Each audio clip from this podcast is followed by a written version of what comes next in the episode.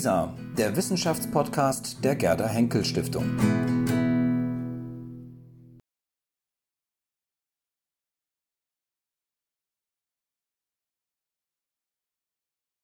Ja, meine sehr geehrten Damen und Herren, es freut mich sehr, dass wir äh, jetzt in den nächsten Teil eintreten und zum nächsten Tagesordnungspunkt kommen. Wurde bisher das äh, Fragile des Lebens vor allem in Bezug auf das Verhältnis von Mensch und Natur beleuchtet, wird es nun um Fragen der Gesundheit gehen und vor allen Dingen wie ist äh, unter Beachtung auch all unserer sich ändernden Lebensbedingungen die Fragen der Gesundheit zu sehen und wie kann man tatsächlich sich vorstellen, dass eine Medizin der Zukunft aussehen kann? Wir haben in den letzten Jahren erlebt, wie schwierig es ist, von Tag zu Tag einerseits eine Prognostik zu machen unter den Bedingungen einer Pandemie andererseits aber auch die Bedeutung gelernt, dass Medizin nicht nur Medizin an sich ist, sondern sehr, sehr viele soziale Implikationen hat, so dass es wichtig ist, ähm, Medizin auch in seiner Umwelt, in seinen sozialen Verflechtungen zu sehen, zu begründen und das auch über den Tellerrand hinausblickend im Sinne eines Ansatzes von Global Health. Dazu diskutieren jetzt Ursula Nonnenmacher, Ministerin für Soziales, Gesundheit, Integration und Verbraucherschutz des Landes Brandenburg. Es freut mich sehr, Frau Nonnenmacher, dass wir uns hier wiedersehen. Äh, wir sind nämlich mal tatsächlich Kolleginnen im Landtag gewesen in Brandenburg. Und Frau Nonnenmacher äh, war also eine gefürchtete Rednerin da sie mit Präzision alle Fehler der Exekutiven aufgepiekst hat und ist und ist jetzt auf der anderen Seite gelandet, genau. Äh, sie ist Ärztin und äh, seit 1997 Mitglied des Bündnisses 90 Die Grünen. Sie war Klinikärztin in Berlin-Spandau und hat dann 2009 nach langen Jahren der Erfahrung insbesondere auch in der Akutmedizin, in der Notfallversorgung, den Wechsel in die Politik gemacht und war dann von 2009 bis 2019 Abgeordnete im Landtag von Brandenburg und hat jetzt äh, das Superministerium in Brandenburg in der Verantwortung für Soziales, Gesundheit, Integration und Verbraucherschutz. Also alles, was es an Katastrophen gab. In den letzten Jahren, Frau Nonnenmacher, hatten Sie irgendwie zu managen von Schweinepest bis Corona und sind somit ein ganz, ganz äh, wichtiges Mitglied des Kabinetts von Ministerpräsident Voigtke. Äh, Frau Angelika Eckert ist an der Charité Universitätsmedizin, besonders herausgehoben auch durch ihre Einstein-Professur für Pädiatrie mit Schwerpunkt Onkologie und Hämatologie und sind auch Leiterin der gleichnamigen Klinik an der Charité. Sie forschen insbesondere zu dem Phänomen Neuroblastom, dem Tumor, an dem die Hälfte von der betroffenen Kinder sterben. Und in ihrer Laufbahn erhielten sie mannigfalt Rufe zu mehreren onkologischen Exzellenzzentren in Deutschland. Sie waren, bevor sie Berlin gekapert hat, das westdeutsche, äh, leiteten sie das westdeutsche Tumorzentrum am Universitätsklinikum äh, in Essen. Herr äh, Daniel Jan Giel ist Präsident der Industrie- und Handelskammer Berlin. Als Unternehmer hat er unter anderem 2004 äh, Berlin Card gegründet, das, das Vorteilssystem für Touristinnen und äh, Besucherinnen unserer Stadt und ist seit 2013 nicht nur als Unternehmer tätig, sondern auch darüber hinaus in anderen Dingen, wie beispielsweise dem Gensheimer Kreis, äh, seit 2021 Präsident der Industrie- und Handelskammer. Ursprünglich äh, sollte Achso, dann äh, käme ich zu Herrn Görz. Götz, entschuldigen Sie, ja. Äh, das ist durch meine Berliner Abstinenz begründet. Es freut mich sehr, Herr Götz, dass Sie da sind. Ähm, Herr Götz äh, hat Medizin in Freiburg studiert und ist über diverse Stationen als Arzt mit dem Schwerpunkt Psychiatrie in Berlin und teils in Frankfurt gelandet. Äh, er ist jetzt jemand, der über tatsächlich den rein ärztlichen Dienst sich für vielfältige andere äh, Dinge, die mit dem Gesundheitssystem verbunden sind, äh, interessiert, so dass er unter anderem sich mit den Nachhaltigkeitszielen im International Healthy City Projekt beschäftigt und äh, sich intensiv mit der Gesundheitsregion Berlin-Brandenburg auch auseinandersetzt. Also insofern ganz herzlich willkommen, Herr Dr. Götz. Staatssekretär für Gesundheit und Pflege in der Berliner Senatsverwaltung für Wissenschaft, Gesundheit, Pflege und Gleichstellung. Und last not, not, but not least äh, ist in Vertretung für Detlef Ganten, der äh, an äh, Corona erkrankt ist, vielen hier im Raum bekannt, Frau Britta Ruthert, eingesprungen. Wir wünschen Herrn Ganten ganz, ganz schnelle Genesung und hoffen, dass all das, was er angestoßen hat für Berlin, auch ohne dass er heute hier ist, blüht, wächst und gedeiht und freuen uns, Frau Ruttert, dass Sie jetzt die Moderation übernehmen und loslegen können, nachdem ich jetzt das abgeschlossen habe, was ich gerade Ihnen vortrug. Dankeschön. Ja, schönen guten Abend. Äh, ich freue mich sehr, dass ich heute ähm, Herrn Ganten zwar nicht ersetzen kann, aber zumindest ähm, replacen, wie heißt es, an, seiner Stelle treten. Ich habe bestimmt nicht den Spirit, den Detlef Ganten hat, aber wir arbeiten seit drei Jahren sehr eng zusammen in der inter, ähm, interdisziplinären Arbeitsgruppe äh, Zukunft der Medizin, Gesundheit für alle. Und wir sind ein Dream Team geworden. Insofern denke ich, ähm, kann ich ihn zumindest vertreten. Ähm, ja, und ich freue mich auch, dass die Gäste, die Panelisten hierher gekommen sind, es geschafft haben, dass wir uns auch vorher schon äh, im Hintergrund unterhalten konnten. Und eigentlich hatten wir die Diskussion an dem Punkt schon gestartet. Ich hätte gerne die Diskussion direkt in den Raum rübergetragen, weil sie schon heiß und hoch herging in gewisser Weise. Ich hoffe, dass wir diesen, diesen Spirit jetzt auch hierhin übertragen können. Äh, ich denke aber, das ist kein Problem. Ähm, zunächst eine ganz kurze Einführung zu, dem, zu dieser Veranstaltung, wie es dazu kam. Ähm, wir hatten eben diese interdisziplinäre Arbeitsgruppe Zukunft der Medizin und im, im Zuge der äh, Arbeitsgruppe ist ein Denkanstoß entstanden, Denkanstöße aus der Akademie, Gesundheitsregion Berlin-Brandenburg. Dieser Denkanstoß ähm, äh, beschäftigt sich sehr viel mit Zukunftsthemen der Medizin, Translation, Digitalisierung, ähm, wie Medizin sich in Zukunft neu gestalten sollte.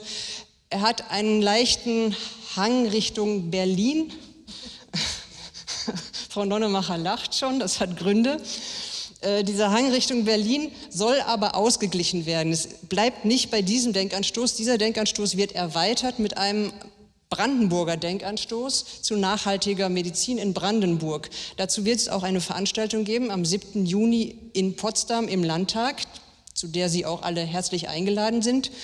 Und da wird dieses etwas Berlin-lastige Produkt ergänzt durch eine Brandenburger Perspektive, die explizit wichtig ist, weil Berlin ist nicht denkbar ohne Brandenburg. Gut, das Habe ich gestern auch, ich habe gestern die Nacht im Zug verbracht, äh, wie das so ist mit der Deutschen Bahn. Ähm, Es hat sich jemand auf die Schienen geworfen. Wir durften fünf, sechs Stunden warten, bis das alles wieder in Ordnung war. In der Zeit habe ich nachgedacht, was ist denn Gesundheit eigentlich? Und Gesundheit ist eben nicht nur Medizin. Gesundheit ist mehr als Medizin. Gesundheit ist holistisch. Gesundheit ist situativ. Also in Brandenburg ist eine Gesundheit eine andere als in Berlin, obwohl sie auch dieselbe ist. Also die Bedürfnisse sind andere, die Zuschreibungen sind andere, die Werte, auch die, was getan werden muss in der Medizin, in der Gesundheit. Und ähm, ja, das war mein Schluss. Nach fünfstündigem Warten im ICE, dem Mensch auf der Schiene geht es nicht mehr gut. Es ist quasi, da, die Gesundheit ist vorbei, aber äh, es kam die Idee, dass Gesundheit eben viel ist. Und das möchte ich gerne heute Abend diskutieren. Und dazu würde ich gerne beginnen mit einem Statement von allen hier anwesenden äh, Panelisten oder Podiasten, ähm, einen kurzen Input zu geben. Was denken Sie, ist, sind die wichtigsten Dinge, die die Zukunftsregion Berlin-Brandenburg benötigt? Was, sind die, was ist der Fokus, der eingeschlagen werden muss auf allen Seiten, also Brandenburg, Berlin. Wir haben hier ähm, Vertreter aus Wissenschaft, Medizin und Politik. Das heißt, wir haben ein sehr tolles Podium zusammengekriegt, das genau diese Punkte diskutieren kann, die äh, aus jeder Perspektive sehr anders sind. Ich würde einfach der Reihe nach, glaube ich, vorgehen. Frau Neunemacher, bitte. Ja, vielen Dank, Frau Dr. Rudert. Sie haben ja schon so schön eingeführt, dass Berlin und Brandenburg zusammengehören, aber Brandenburg manchmal so ein bisschen in der undankbaren Umlandrolle ist und äh, halt die Fläche liefert, aber die wichtigen äh, Dinge spielen sich dann in Berlin ab. Was ist äh, für mich jetzt die wichtige Perspektive? Ich muss sagen, ich bin erstmal wahnsinnig froh, dass wir in unserem Ministerium jetzt überhaupt mal in einem Stadium sind, wo wir nicht jede Woche eine neue Verordnung, Eindämmungsverordnung SARS-CoV-2 machen müssen, wo wir uns nur mit der Pandemie beschäftigen, dass wir jetzt langsam mal wieder dazu kommen, uns mit den eigentlichen Fragen äh, der Gesundheitsversorgung zu beschäftigen. Das ist wirklich sehr, sehr wichtig. Aber der Druck war natürlich auch sehr groß.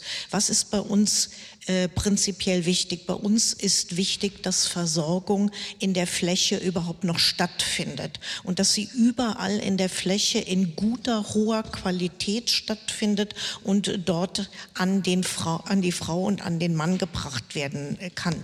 Wir haben die Situation, wir sind ein sehr altes Bundesland mit einem viel höheren Durchschnittsalter als in dieser jungen Stadt Berlin, attraktiv für Studierende, für Auszubildende, für Zuzug aller Art. Brandenburg hat wie alle ostdeutschen Flächenländer eine Geschichte äh, des Weggangs, des, der Transformation in den 90er Jahren, eine äh, massiv nach unten gehende Geburtenrate, kaum noch äh, junge Menschen, die dort geblieben sind. Ähm, und wir müssen uns damit auseinandersetzen, wie versorgen wir eine immer älter werdende Gesellschaft. Bei uns wird im Jahr 2030 jede dritte und jeder dritte über 65 Jahre alt sein. Und das sind unsere Probleme. Wie bringen wir qualitativ hochwertige Versorgung in die Fläche. Wie können wir das überhaupt noch leisten? Wir müssen endlich rauskommen aus dieser Versäulung unseres Gesundheitswesens. Wir reden seit Jahrzehnten von sektorenübergreifender Versorgung, ambulant stationäre äh, äh, Grenzen aufheben. Äh, wir haben da kein Erkenntnisproblem, aber an der Umsetzung habert es ganz extrem. Und deshalb ähm, finde ich es so wichtig, dass wir hier ähm,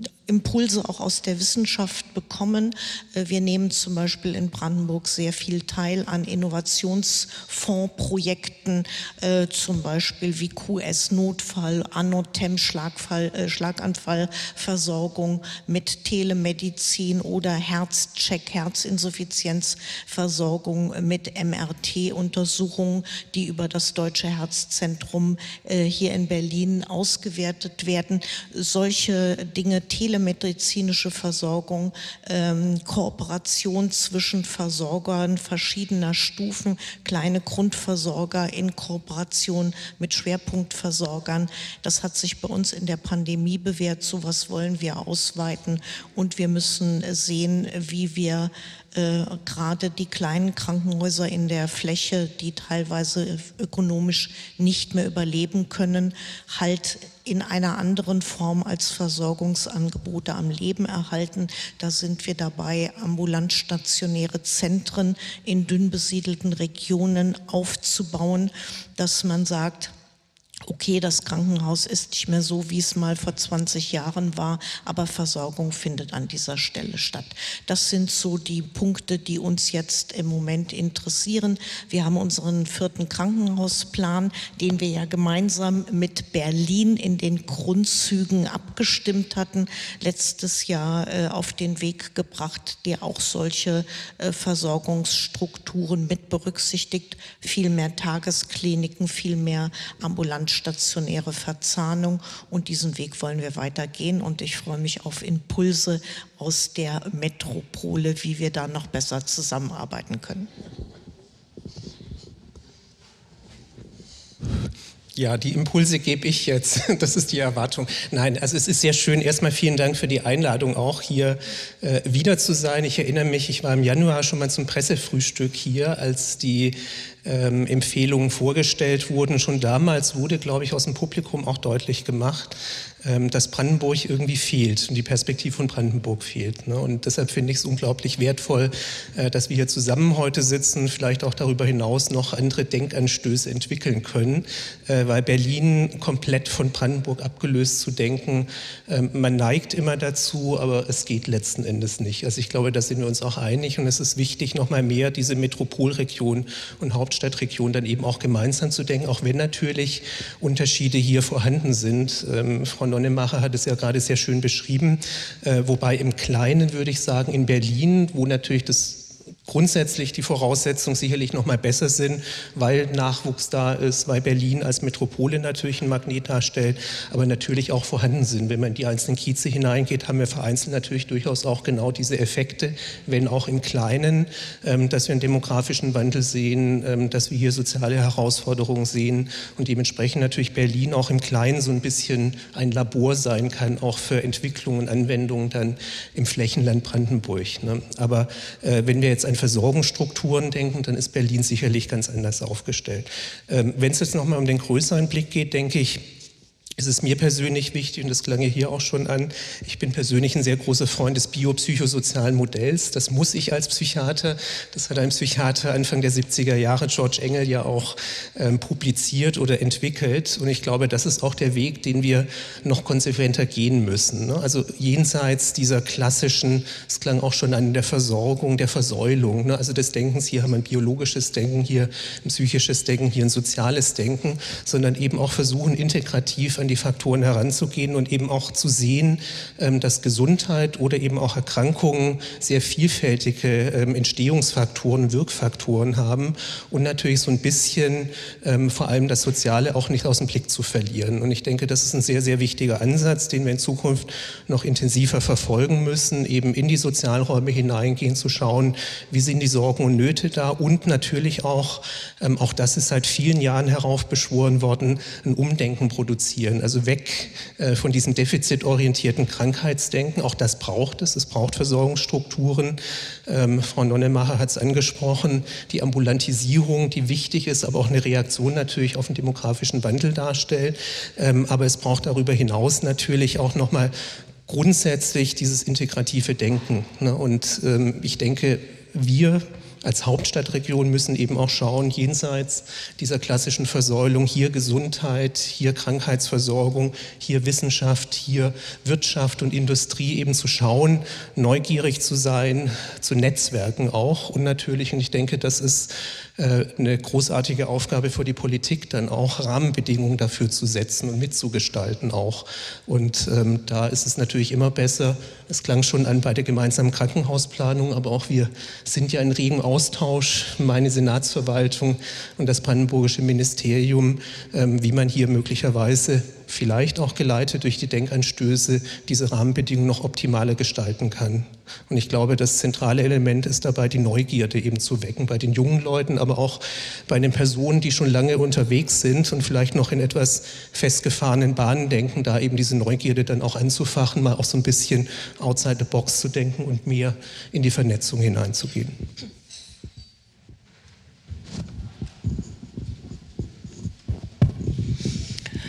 Ja, ähm, Impulsstatement. Ich glaube, aus meiner Perspektive gibt es drei Hauptwege, die wir beschreiten sollten, wenn wir unser Gesundheitssystem, unsere Patientenversorgung verbessern wollen. Der erste Weg ist schon angeklungen im Sinne ökonomischer Ausrichtung. Ich glaube, dass wir in der Vergangenheit da zu sehr die wirtschaftlichen Aspekte betont haben. Ich bin überhaupt nicht dafür, sie zu ignorieren. Eine gesunde Öko Gesundheitsökonomie ist etwas sehr Wichtiges. Aber wir hatten, glaube ich, über viele Jahre die Mentalität, eine Klinik, ich sage das mal, ich, ich meine das nicht so, äh, ich meine das nicht destruktiv, aber eher so zu führen wie eine Fischfabrik äh, mit einer entsprechenden wirtschaftlichen Ausrichtung und das funktioniert nicht. Und es hat uns dahin gebracht, dass wir den Pflegenotstand heute so haben, wie wir ihn haben. Und wir müssen dahin kommen, dass wir da eine gesündere Denkensweise an den Start bringen, dass wir eben auch die Belange der Patienten ins Zentrum stellen, aber auch der Mitarbeiter, insbesondere der Pflege Pflege. Und ich würde mir wünschen, dass wir unsere Kliniken eher so führen, wie jemand sein eigenes Familienunternehmen führt. Der denkt durchaus auch Gesundheits, der denkt ökonomisch, aber im besten Sinne und zwar nachhaltig ökonomisch. Und ich glaube, das haben wir in dem Maße, wie wir es tun könnten und sollten, in den vergangenen Jahren noch nicht gemacht. Und ich würde mir wünschen, dass wir uns auf einen solchen Weg machen. Das wäre mein erster Weg. Ähm, der zweite Weg, und auch das klang bei Frau Nonnemacher schon an, ähm, eigentlich sind wir in der Region doch gut gut, Grenzen aufzubrechen, Mauern niederzureißen. Wo, wenn nicht in Berlin und in Brandenburg? Und ich glaube, dass das in vielfacher Hinsicht erforderlich ist. Einmal zwischen Berlin und Brandenburg, äh, dass wir uns um beide Belange kümmern, die Herausforderungen, die eine Metropole mit sich bringt, aber gleichzeitig die, die ein Flächenland mit sich bringt. Und ich glaube, dass wir das können und dass wir die Expertisen in beiden äh, Bundesländern auch haben, die da zusammenkommen müssen. Wir müssen aber auch Grenzen aufbrechen und da kommen wir dann gleich zu unserem nächsten Redner zwischen Akademia, Wissenschaft in, in den äh, Wissenschaftsinstitutionen und der Industrie. Industrie, hier den Austausch ähm, ähm, zu wagen und uns miteinander zu vernetzen und äh, diese Grenzen einzureißen. Wir müssen Fächergrenzen ein, einreißen ähm, zwischen verschiedenen Fachdisziplinen, zwischen Medizin, zwischen Biologie, Physik, Bioinformatik, Mathematik. All diese Disziplinen können zu einer besseren Patientenversorgung beitragen, indem wir innovative Wissenschaft dem Patienten zugänglich machen, sowohl in der Metropole als auch im Flächenland. Ähm, und das, ähm, die dritte Perspektive ähm, führt mich dahin, dass wir, glaube ich, den Blick weiten müssen. Aus der Klinik heraus sind wir bislang traditionell sehr fokussiert darauf, Krankheiten zu behandeln und quasi uns mit der Endstrecke zu beschäftigen. Ich denke, es ist sinnvoll, wenn wir uns auf die Fahne schreiben, Gesunderhaltung als Ganzes in den Blick zu nehmen und eben vorne anzufangen. Vorne ist einmal Prävention, also wie können wir Gesunderhaltung betreiben? Wie können wir überhaupt definieren, was gesund ist? Wie können wir das messen? Wie können wir es beeinflussen? Wie können wir frühzeitig intervenieren, wenn erste Zeichen einer Erkrankung auftreten? Was können wir da tun, damit wir nicht erst warten müssen, bis schwere Symptome da sind? Und vielleicht noch einen Schritt früher, und ich glaube, dafür hätten wir in Berlin eben auch die Expertise, wie können wir analysieren, wie Umwelt, wie Klimawandel, wie Luftverschmutzung, wie ähm, auch soziale Faktoren, Armut, Sozialstatus, wie das auf die Gesundheit wirkt und auf den menschlichen Körper. Ähm, und ich glaube, das machen wir noch nicht konsequent genug. Es gibt so eine neue Forschungsrichtung ähm, in Europa, die heißt Exposom.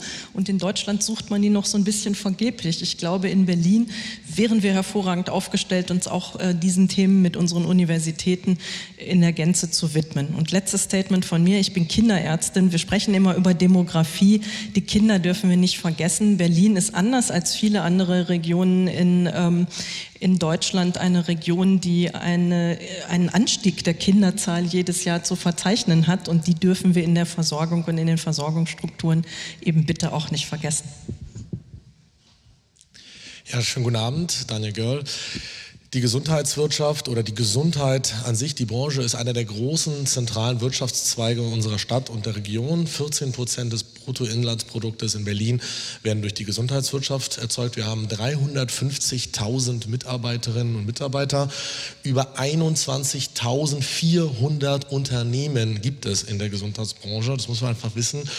Und wir erzeugen 20 Milliarden Umsatz. Das heißt, es ist wirklich einer der wichtigen Branchen und ich bin der festen Überzeugung, und das klingt ja auch hier an, es ist eine der Zukunftsbranchen. Wir werden alle älter, der demografische Wandel, äh, Technologie wird immer mehr auch Einzug halten. Das heißt, der Mensch an sich wird sich noch mehr mit sich selbst auch durch Technologie äh, länger am Leben erhalten können. Und die Frage wird ja sein, wie organisiert man das? Insofern das wird auch Geschäftsmodell sein. Und das ist in Ordnung, wenn es am Ende darum geht, dass wir ein gutes, langes Leben haben, ein gesundes, glückliches Leben ich höre, ich bin Unternehmer, ich höre, wir beschäftigen uns auch immer wieder äh, sehr mit uns selbst. Ich höre so ein bisschen manchmal raus diesen Konflikt Berlin-Brandenburg.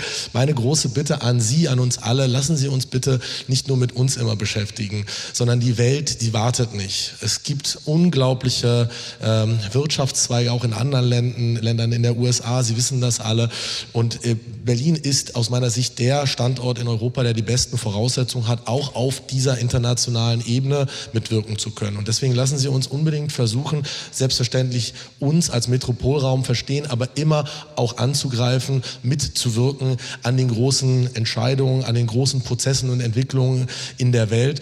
Und da würde ich mir, und das haben wir, hatte Frau Eckert gerade auch schon gesagt, noch mehr auch Mut wünschen, auch in der Wissenschaft, aus Wissenschaft noch mehr in der Wirtschaft in Anwendung zu bringen. Also es ist natürlich Voraussetzung, dass wir durch Wissenschaft Erkenntnisse erzielen, aber lassen Sie uns das bitte auch nach der Forschung in Produkte wandeln und es ist damit auch legitim, auch BioNTech hat das bewiesen, Geld zu verdienen. Im Endeffekt äh, ist meins, glaube ich, jetzt auch schuldenfrei. Das heißt, auch Gesundheit und das Leben führt auch dazu, dass der Gesamtstandort erhalten und verbessert wird und deswegen lassen Sie uns möglichst klug, innovativ, mutig aus Ideen Produkte zu machen, um damit es uns gut geht, damit wir gesund sind.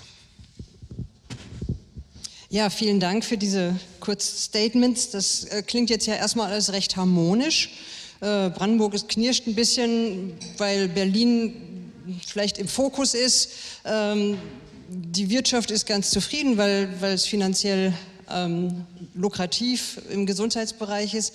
Ähm, die Kliniken haben andere Veränderungsbedürfnisse. Was ist aber, äh, sagen wir, Frau Eggert, wenn Sie aus klinischer Sicht sehen, was würden Sie denn von der Politik erwarten, ähm, um Verbesserungen also auch auf klinischer Ebene, aber über die klinische Ebene hinaus, auf, ähm, auf der sozialen Bevölkerungsebene. Was würden Sie denn von der Politik erwarten, dass sich da noch was verändert?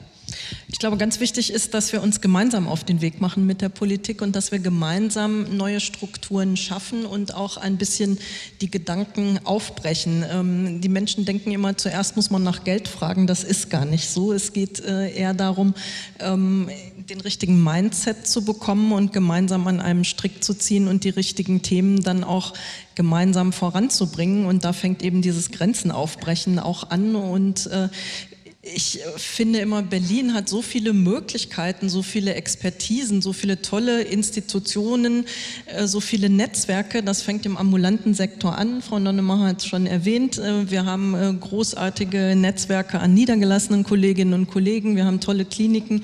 Wir haben Wissenschaftsinstitute. Wir haben ähm, ein Helmholtz-Institut, Max-Planck-Institute, die Charité. Wir haben wunderbare Universitäten, die TU, die HU, die FU. Wenn wir uns gemeinsam auf den Weg machen, machen, Probleme zu adressieren und das geht im Gesundheitssektor aus meiner Sicht ähm, hervorragend, ähm, dann können wir das tun und dabei kann uns die Politik unterstützen, eben auch interinstitutionell zu arbeiten und dieses Silo-Denken aufzugeben. Und wenn Politik dazu Anstöße, Impulse und Incentives gibt, und das muss gar nicht finanzieller Art sein, glaube ich, ist sehr viel geholfen, ähm, in die richtige Richtung zu blicken. Herr Götz, Sie äh, arbeiten ja quasi in beide Richtungen. Sie arbeiten mit den Kliniken zusammen, vermute ich. Sie arbeiten auch mit Brandenburg zusammen. Ähm, was sind, sehen Sie denn als die, als die Kernelemente, die, wo es ein bisschen zwischen Brandenburg und, äh, und äh, Berlin, wo noch mehr synergetische Arbeit geschaffen werden kann, äh, mit in, unter Berücksichtigung der Integration der Kliniken, also Klinikzusammenarbeit, aber auch politische Zusammenarbeit. Das klingt immer noch so harmonisch jetzt alles, ne? Also ja, ja, ich muss die Politik so muss, nein, also muss zusammenarbeiten, interessiert sein, aber genau so ist es ja. Also es ist geht ja genau darum, diesen Spirit zu haben. Wenn ich jetzt sage, wo hapert es noch? Natürlich, aber wir haben unterschiedliche Voraussetzungen. Das wurde ja klar bei den Eingangsstatements. Das ist das Flächenland versus die Hauptstadt, eine andere Demografie. Ne? Und das sind alles Themen, äh, die sich aber per se nicht ausschließen. Aber natürlich, äh, ich glaube, der Begriff ist auch schon mal gefallen, muss man so ein bisschen aus diesem Silo-Denken natürlich herauskommen. Und ich glaube, die grundsätzliche Frage dahinter, äh, kann man vielleicht an diesem Ort machen?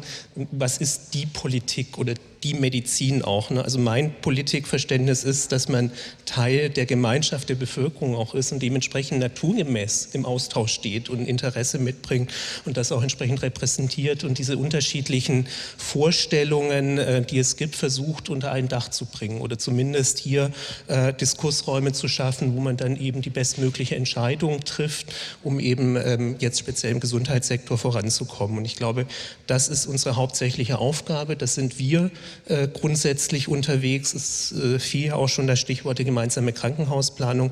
Was mir wichtig ist, Gesundheit muss ja viel weiter gedacht werden. Das macht ja nicht alleine bei den Kliniken sich fest. Wie gesagt, Sie haben schon gesagt, das ist die Endstrecke, sondern man muss Gesundheit schon viel früher, sogar vor Prävention ja auch denken. Ne? Also gesundheitsförderliche Lebensbedingungen schaffen, ähm, das Thema Health in All Policies verankern endlich. Ne? Also ähm, dass eben das Politikfeld Gesundheit nicht nur in den Gesundheitsministerien verankert ist, sondern eben tatsächlich in allen anderen Feldern verankert ist. Da spielen zum Beispiel auch Kinder und Jugendliche eine ganz wichtige Rolle, natürlich gesundheitsförderliche Lebensbedingungen auch zu schaffen, aber auch über die Lebensspanne zu schaffen. Und ich glaube, das sind ganz wichtige Punkte, wo die Politik einen Beitrag leisten kann. Was wir konkret machen können, ähm, sicherlich auch inspiriert durch die Denkanstöße. Es muss nicht ein gemeinsames, äh, was haben Sie vorgeschlagen, Gesundheitskabinett oder so sein, aber eben strukturierte Austauschräume dann auch zu schaffen unter Partizipation dieser unterschiedlichen Disziplinen. Auch das schließt sich ja nicht aus. Wirtschaft einerseits, man darf und soll Geld verdienen damit. Was uns, glaube ich, sehr wichtig ist, äh, wir kommen von der medizinischen Seite her, der Versorgungsseite, dass eine gute Versorgung an den PatientInnen am Schluss letzten Endes auch ankommt und das Ganze eben getriggert wird und vorangebracht wird durch einen intensiven Austausch mit der Wissenschaft. Und eine Disziplin fiel vorher nicht oder einen großen Bereich, die Geisteswissenschaften auch. Also nochmal so dieses Thema biopsychosoziales Modell. Also auch hier eben diese unterschiedlichen Erkenntnisse, die man hat, eben hier mit hineinbringen sagen. Und äh, ich denke, es gibt viele Ansätze jenseits der Krankenhausplanung, zum Beispiel äh, was den Klimaschutz angeht. Ähm, das ist, glaube ich, ein sehr, sehr wichtiges Thema, wo wir auch gemeinsam unterwegs sind, weil der Klimawandel macht nicht an der Berliner Landesgrenze halt. Machen. Ähm, also ich werde immer ein bisschen nervös, wenn es heißt, die Politik müsste mal. Da kommt meistens nichts Gutes bei raus. Aber natürlich müssen wir uns den Baustellen, die wir seit Jahren haben, äh, äh, jetzt widmen. Äh, also Herr Lauterbach hat jetzt gerade eine Regierungskommission eingesetzt, um das Thema Krankenhausreform und Krankenhausfinanzierung anzuschieben. Das lässt schon vom ersten Aufschlag gewisse Probleme erahnen, weil die Länder, die für die Krankenhausfinanzierung zuständig sind, dort überhaupt nicht vertreten sind. Also das sind Dinge, die müssen einfach, diese Hausaufgaben müssen gemacht werden. Äh, wir müssen das DRG-System äh, weiterentwickeln. Das wissen wir seit Jahren, dass das so nicht mehr geht. Wir müssen äh, natürlich auch das, das Finanzloch in der gesetzlichen Krankenversicherung stopfen. Es fehlen 17 Milliarden. Da kann man auch nicht nonchalant drüber hinwegwischen. Die große ähm, Pflege Reform steht an und natürlich auch die Reform der Pflegeversicherung bei einer immer älter werdenden Gesellschaft. Das sind Dinge, die müssen wirklich jetzt äh, bewältigt werden. Aber wenn wir so ein bisschen über Visionen nachdenken wollen, dann denke ich auch, die Frage ist, wie bringen wir die klugen wissenschaftlichen Ideen ähm, in die Fläche? Wie äh, können wir sozusagen die Translation in die Wirtschaft schauen, die wissenschaftlichen Impulse auch in, in äh, die Gesundheitswirtschaft übertragen? Und ich sehe zwei große Zukunftsfelder. Eins hat Herr Götz angesprochen, das ist die Verbindung mit der anderen großen äh, Krise, dem Klimawandel. Wir müssen uns auch in der Gesundheitsversorgung diesem Thema stellen. Green Hospital, was kann der Beitrag der Gesundheits, äh, des Gesundheitssektors sein? Äh, Emissionen einzusparen, energieeffizienter Abfallvermeidung, ähm, da äh, Wasser, äh, Wasser sparen. Äh, das ist ein ganz großes Feld, aber auch wie äh, stellen wir uns auf, um entsprechende Versorgung zu organisieren. Wir sind bei mir im Haus jetzt gerade dabei, Hitzeaktionspläne zu überarbeiten. Auch das sind Dinge, denen wir uns stellen müssen. Und ich freue mich natürlich darauf, dass jetzt in Berlin und Brandenburg zwei grüne Häuser Gesundheitspolitik machen. Und ich denke, wir werden diese Aspekte auch ein bisschen weiter ins äh, Zentrum stellen. Und die zweite riesige Baustelle ist natürlich Digitalisierung äh, im Gesundheitssektor. Wir haben es in der Pandemie gesehen. Äh, wir haben heute noch keine ordentliche Statistik, wie viele Impfungen haben wir denn jetzt nun eigentlich gemacht. Und wir haben irrsinnige Bedarfe an Digitalisierung, um auch diese Telemedizin-Ansätze um die Medizin in die Fläche zu bringen, die gute Erstdiagnose äh, mithilfe von Spezialisten in hochspezialisierten Zentren wie der Charité dann zu stellen. Aber dazu brauchen wir in allen Bereichen des Gesundheitswesens wirklich einen riesigen Innovationsschub. Über die elektronische Patientenakte reden wir seit 20 Jahren und sie ist immer noch nicht flächendeckend auf dem Weg. Da kommt Herr Giel ins Spiel, würde ich sagen. Technologie, Digitalisierung, Technologietransfer. Sind das die Zukunftsthemen der Musik, äh, der, der, Medizin, Entschuldigung? Und wie stehen die im Gegenzug, Gegensatz zu Prävention? Medizin muss präventiv ausgerichtet sein und nicht kurativ, was sie ja in größten Teilen eigentlich ist. Wie kann Prävention gedacht werden auf der Wirtschaftsebene?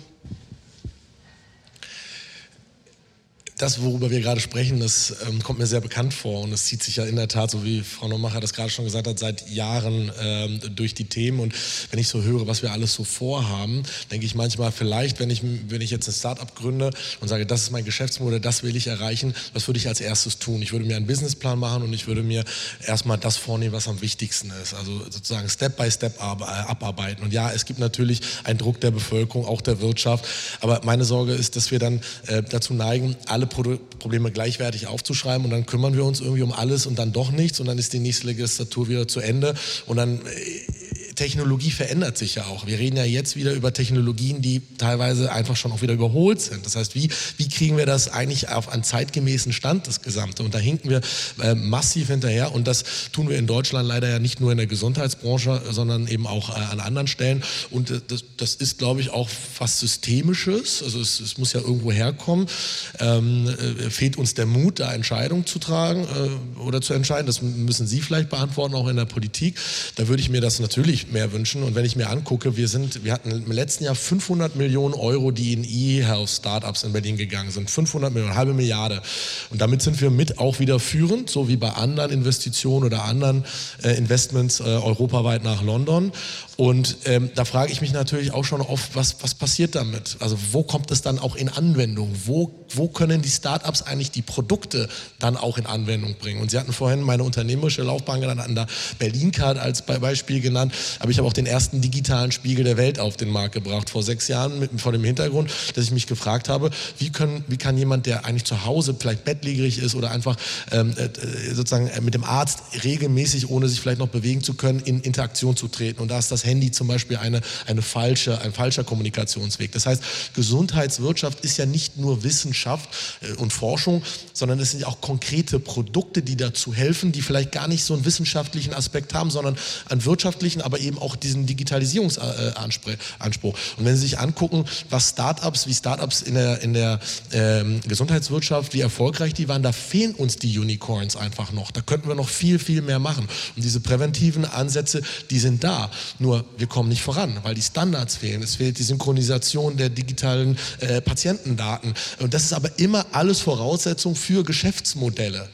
Sonst können sie nichts machen, wenn sie die Patienten nicht kennen. Und das wissen wir ja alle, dass das die Basis ist. Die, die, die, die Digitalisierung braucht Daten. Und die sind im Grunde so nicht zu haben. Frau Eggert, Sie zucken das Mikro. Ja, ich, ähm, ich glaube, Prävention ist einfach ein tolles Feld, um auch nochmal über innovative ähm, Märkte nachzudenken. Wir denken über Prävention immer so klassisch nach. Ähm, natürlich kommt da erstmal die Darmkrebsvorsorge, die Brustkrebsvorsorge, Hautkrebsvorsorge ähm, in die Gedanken und das ist natürlich auch ganz wichtig, das weiter äh, voranzutreiben, auch Aufklärungskampagnen äh, in der Bevölkerung zu machen. Aber wir haben eben heute neue Instrumente und wenn ich eine gute Prävention machen will, dann muss ich über neue Wege der Prävention nachdenken und dazu gehören auch neue Diagnostiktechnologien. Ähm, das Schlagwort Liquid Biopsies ähm, steht im Raum. Es gibt Einzelzelltechnologien, die wir anwenden können. Und je präziser wir in der Krankheitsvorhersage werden und in der Identifikation neuer Biomarker, umso besser können wir dem Patienten und umso früher können wir dem Patienten helfen. Aber das ist auch ein riesiges Marktpotenzial. Kein Markt ist so groß wie der Gesundheitsmarkt, wenn man den intelligent erschließt. Und ich glaube, hier gibt es ganz viel Potenzial für kleinere und mittlere Unternehmen, aber auch für große Firmen ähm, im Diagnostikbereich, im Medizintechnikbereich, nicht nur bei E-Health, sondern äh, in vielfältiger Weise ähm, sich auch zu beteiligen und äh, Deutschland hier als Technologiestandort auch wieder mit in die vorderste Reihe zu bringen. Und da würde ich mir tatsächlich wünschen, dass wir mehr Mut in Investitionen hätten. Was mir fehlt, ist auch dieser Mut unserer US-amerikanischen Kollegen, Venture Capital in solche Dinge zu geben. Das fehlt in Deutschland. Warum das fehlt, kann ich gar nicht beurteilen. Äh, vielleicht äh, sind wir da immer noch nicht im richtigen Dialog oder haben nicht den richtigen Mut oder denken zu konservativ. Wenn wir mit Industrie in Gespräche gehen, habe ich immer den Eindruck, die fragen als erstes nach dem erfolgten Proof of Concept und nach dem Patent. Und wenn das nicht da ist, erkennen die nicht sehr frühzeitige Potenziale. Und das ist in Amerika anders. Da investiert man in gute Ideen, sehr viel früher als hier. Und diese Denke auch in der Industrie ist mir in Deutschland zu konservativ. Und ich glaube, da müssen wir im Dialog einfach ran. Ähm, ich, ich, will, ich, will, vielleicht nur noch ganz kurz ergänzen, weil wir immer sprechen von Rahmenbedingungen, die wir brauchen. Ich glaube, wir haben ganz viele Rahmenbedingungen. Unser Problem sind nicht Rahmenbedingungen. Wir haben so viele Rahmen, dass wir im Grunde das Bild nicht mehr sehen, sondern ich glaube, da müssen wir auch gegenseitig das Vertrauen haben, dass wir im Sinne der, der Gesellschaft agieren, die Politik genau den Zuspruch auch hat, so wie wir in der Wirtschaft.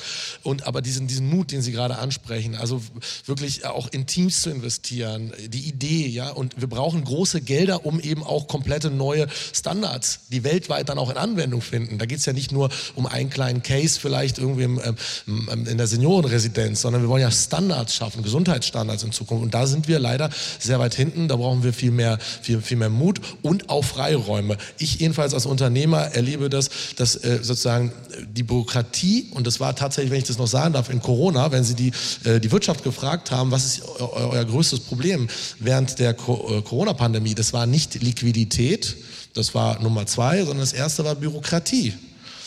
Und ähm, der Staat möchte gerne diese, diese digitalen Standards schaffen, schafft es aber nicht, verhindert das und jetzt kommt das nicht voran, aber es darf eben auch nicht privatwirtschaftlich sein. Also wie kommen wir da voran? Wie lösen wir das Thema? Und da würde ich mir jedenfalls äh, eher weniger Rahmen und mehr Freiheiten wünschen, als den aktuellen Stand, dass wir eigentlich gar nicht in die Umsetzung kommen. Herr Götz? Bei Bürokratie fühle ich mich wieder angesprochen. Nein, also ich denke, Bürokratie ist, ist immer auch ein Wesen. Das ist jetzt nicht eine Rechtfertigung dafür, aber natürlich für ein staatliches System. Ne? Also ich habe auch mal in den USA gelebt, weil USA ja jetzt gerade so dargestellt wurde und ich bin verzweifelt an der Steuererklärung. Also es gibt auch in den USA Bürokratie. Also so ist es nicht, sondern die, die Kunst liegt natürlich auch irgendwo anders nochmal. Und es klang ja schon an, es geht darum, die verschiedenen Interessen, die ja durchaus da sind, transparent zu machen, offen zu legen und der Begriff viel ja schon Vertrauen auch zu schaffen. Ne? Also gemeinsam Ideen zu entwickeln, gemeinsam eben auch sagen, bis dahin können wir gehen, dahin können wir nicht gehen. Ich glaube, das ist besonders relevant äh, im Kontext der Digitalisierung. Ich will jetzt nicht als Mahner auftreten, aber natürlich Datenschutz hat auch durchaus eine Berechtigung. Der Datenschutz wird in Deutschland sehr hoch gehalten, wird in Berlin ganz besonders hoch gehalten, wie wir wissen. Ich sehe Nicken von der linken Seite. Also es gibt unterschiedliche Ausprägungsformen. Auch das ist ein Punkt, wo man natürlich offen drüber diskutieren muss. Ne? Und ähm, ich, ich sehe das gar nicht mal als so konservativ an, sondern natürlich hat jedes Individuum auch ein Recht darauf, auf die Daten oder zu wissen, was mit diesen Daten passiert. Dass da vielleicht große Vorbehalte da sind, völlig in Ordnung, dann muss man die ausräumen, dann muss man darüber diskutieren. Und ich glaube, das ist sehr wichtig, wenn wir über äh, Digitalisierung sprechen. Darüber hinaus auch sehr wichtig, mir persönlich wichtig, der, der Punkt digitale Teilhabemöglichkeiten auch. Also nicht jede Person ist heute in der Lage, wir sprechen über einen demografischen Wandel. Äh, natürlich, die über 70-Jährigen sind, glaube ich, die Altersgruppe, die am häufigsten Facebook verwenden. Auch dort hat Digitalisierung stattgefunden, aber es gibt natürlich immer noch Personen, die eben jetzt nicht einfach mit dem iPad irgendwie umgehen können oder wissen, wie sie jetzt im Internet an Informationen kommen. Ich glaube, das ist auch ein Punkt, den man parallel zu diesen ganzen Digitalisierungsdiskussionen sicherstellen muss, um eben möglichst alle zu erreichen und so etwas zu bekommen, was ich immer gerne digitale Gesundheitskompetenz dann auch nenne, ne? mit dem Fokus darauf, über die eigentliche Gesundheitskompetenz heraus zu wissen, wie kann ich mit digitalen Möglichkeiten eben an Gesundheitsinformationen kommen, diese sinnvoll einsetzen und eben auch selbstbestimmt einsetzen. Ja, vielen Dank. Äh, leider hat Frau Kunst schon das Zeichen gegeben, dass wir zum Schluss kommen müssen. Ähm, ich möchte noch ganz kurz äh, zusammenfassend, es scheint sehr viel guter Wille vorhanden zu sein äh, und die Themen sind offenkundig für alle Beteiligten, also Datenschutz, gegen Daten nutzen. Dazu haben wir im Übrigen auch einen Denkanstoß geschrieben hier in der ähm, Akademie zusammen mit Herrn Dössel, der auch im äh, ähm, Publikum sitzt. Ähm, wie wird Technologie verbreitet? Wie kann man damit arbeiten in Zukunft, dass Prävention besser vorangebracht, also gedacht und vorangebracht werden kann, statt immer kurativ zu handeln? Vergessen wurde vielleicht jetzt in der Perspektive ein bisschen der Mensch an sich. Was soll der Mensch tun, um präventiv zu handeln. Äh, was müsste die Medizin oder auch die Politik tun, um den Menschen in diese Richtung mehr zu leiten? Prävention passiert ja auch durch eigenes Handeln, durch Selbstverantwortung. Aber das ist natürlich jetzt nicht erste Priorität auf politischer Ebene. Das ist halt menschliche, äh, müsste eine menschliche Priorität werden, die ja natürlich gefördert werden könnte. Ähm, also der Goodwill ist da. Die Frage ist immer, wie setzt man den am Ende um? Was macht man damit? Das, die Themen sind ja im Grunde auch schon diskutiert worden, äh, nicht nur an dieser Stelle hier. Ähm, und da möchte ich noch mal kurz wieder Detlef Ganten ins Spiel holen, der ja wirklich sehr enthusiastisch und begeisterungsfähig ist für Berlin, für zusammen, den Zusammenschluss Berlin-Brandenburg. Ähm, und er hat eben diese Idee eines Gesundheitskabinetts äh, vorgeschlagen, in dem verschiedene Vertreter, nicht nur aus der Wissenschaft oder der Politik, sondern Wissenschaft, Politik, Wirtschaft, äh, Sozialwesen, äh, soziale Gemeinschaft zusammenkommen, auch Bürger, das wurde hier ein bisschen vergessen, der Bürgerdialog, wie wird eigentlich das alles übertragen, wie wird Kommunikation gestaltet, Corona war das beste Beispiel, dass es teilweise schwierig ist, in Kommunikation zu kommen. Und das sind, wird natürlich mit so einem Gesundheitskabinett sich auch nicht verändern, aber es sind zumindest Ideen, wie miteinander geredet werden kann durch dialogische Formen. Das war mein Abschlussplädoyer. Ich hoffe, ist, Sie sind damit einverstanden und dürfen auch gerne noch widersprechen. Nein? Danke. Damit belasse ich es erstmal und bedanke mich herzlich beim Podium. Vielen Dank, für, dass Sie gekommen sind. Und ich hoffe, wir führen diese Diskussion weiter am 7. Juni im Landtag mit Vertretern aus Brandenburg und Berlin, um weiter an der Synergie zwischen Berlin, Brandenburg und der Gesundheitsregion zu arbeiten. Vielen Dank.